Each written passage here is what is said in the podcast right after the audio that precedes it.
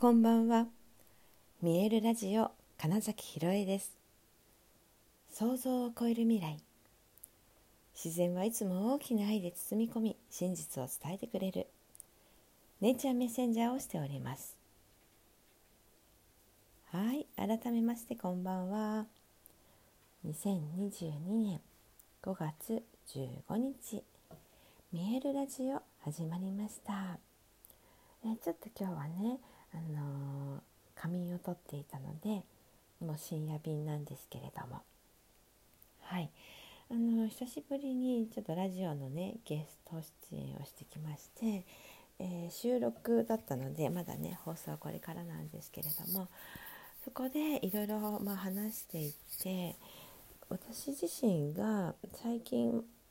とてもその演劇学校演技の学校っていうのを作りたいなって思っているお話をそこでもできたのとその後に施術で伺ったところでも、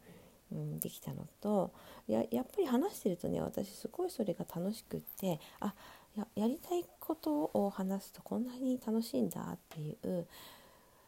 時間だったんですよね。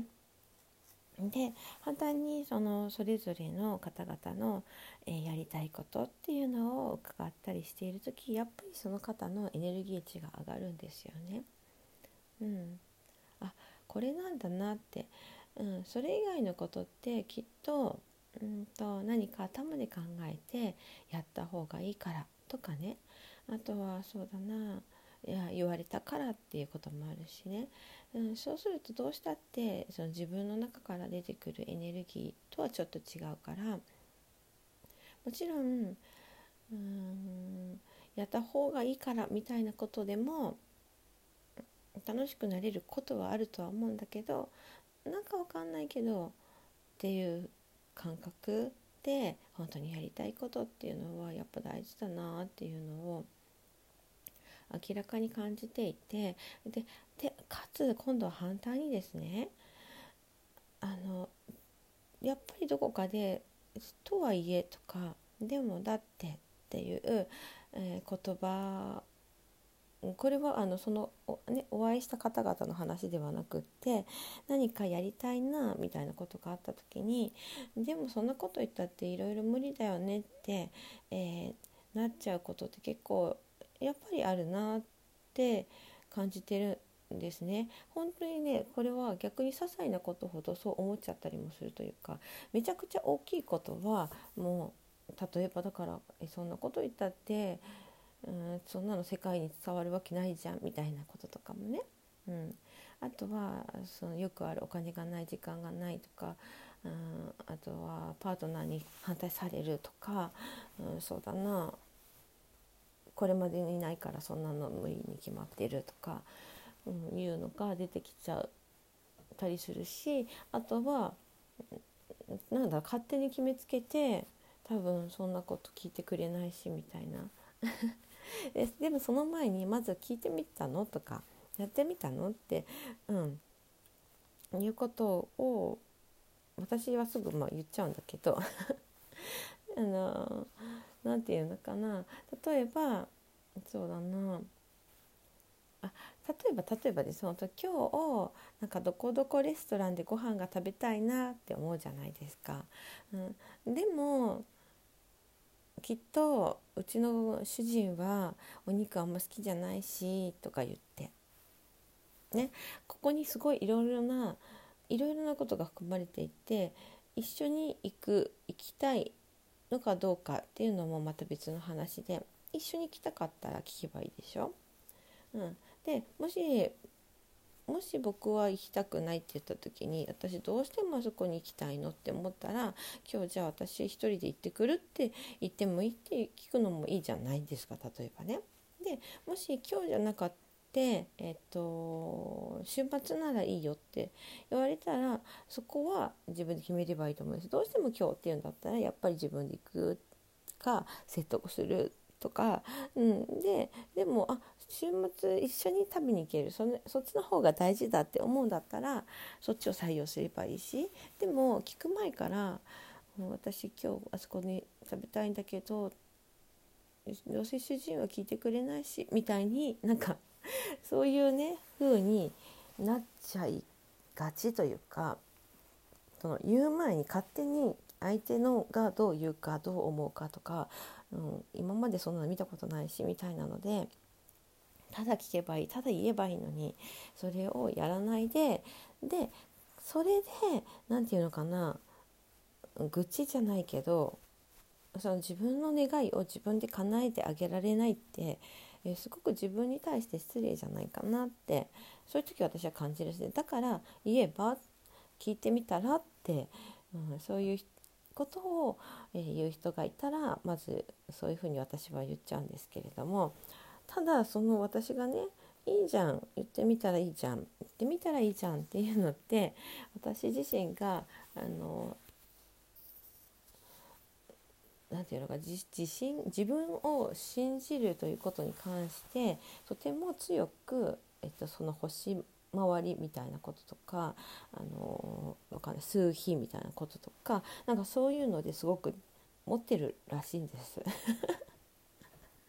そう。だからそこはちょっと何て言うのかな。もちろん促すけど強制は当然しないしただそれでもちょっとそんなこと言ったって言ってまたそこでねとはいえっていうことが出てきた人がいた時に、うん、もちろんもちろん本当に自分の願いを叶えられるのは自分しかいないんだよっていうことをお話しした上でね、うんどっちでもいいよっていうことも付け加えるようにしてるんです。で そうじゃないとなんかそうただプレッシャーに感じてもちろんねその怖いなって思う部分って本当はやりたいことだからっていうことが多いんだけど、うん、そこを今本当に怖かったらえもうちょっと違うことに慣らしていけばいいんですよね。そうだからさっきの話で言うならいきなりなんか自分で、えー、ご主人にお伝えするのが無理みたいになった時にだったら他の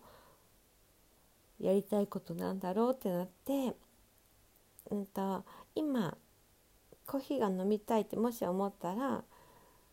ちょっとだけ時間を作って自分自身で、えー、コーヒーを入れるなり近くのコンビニ行くなり、うん、スタバに行くなりか その辺は自由にしていただいて、ねうん、そして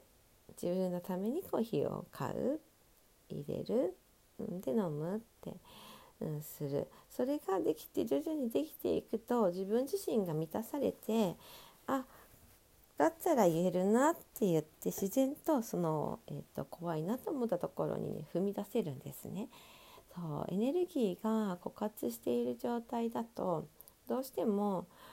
まず一歩が出にくいんですよ。だって例えばそのスタートラインっていうのがあるじゃないですか。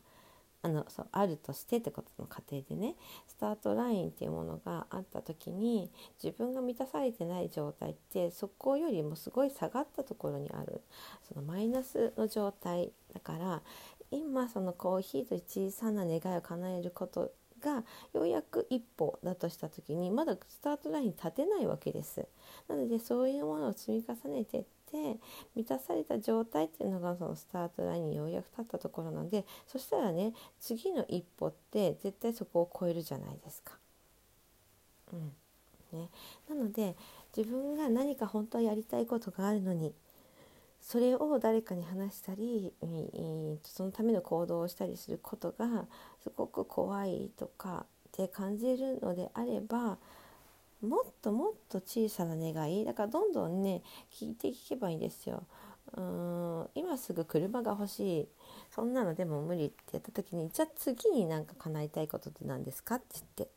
うん、えー、日本一周。旅行とか言って出てきたらまたそれで「えいいじゃんやろうやろう」って思うんだけどその時に「いやでもやっぱ今は無理だし」ってもし思うんだったらじゃあその次にしたいことはとか言ってどんどんと自分に対して、えその質問を掘り下げてってそれこそコーヒーが飲みたいとかなんかチョコレートが食べたいとかそのくらいにたどり着くかもしれなくってそしたらそしたらそれをねやってみればいいんです。できっとねその小さなことをやることでその次にその一つ前にね思ったなんか願いっていうものが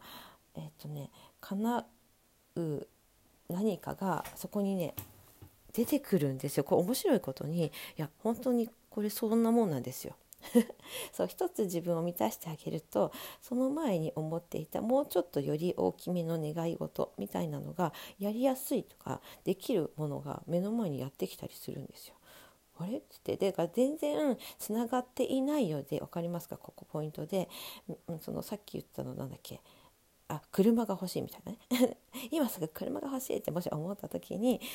う一番最後にたどり着いたのがコーヒー。でコーヒー飲んだら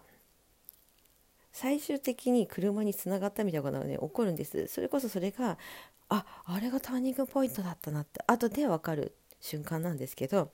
うん、ゴールのね車にたどり着いた時にああの日コーヒーを飲んだことで次のなんとかが叶ってそこからのつながりでなぜか今車が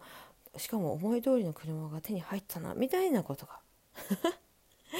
今ねえまさかそんなことあるみたいに思うと思うんですけどいやそれがねいわゆるねパラレルシフトをするってことで、うん、自分でやっぱり自分の世界を作っていくってことはそこだったりもするのでね。そう。どんな些細なことでもいいからまず自分が本当にやりたいことをいつでもやってあげる。自分の願いを叶えられるのは自分しかいないなっていうことをなんか今日一日を通して人と話して、うん、すごく感じましたというお話でした。はい ということで本日もご視聴くださりありがとうございました。2022年5月15日見えるラジオ金崎ひろえでしたおやすみなさい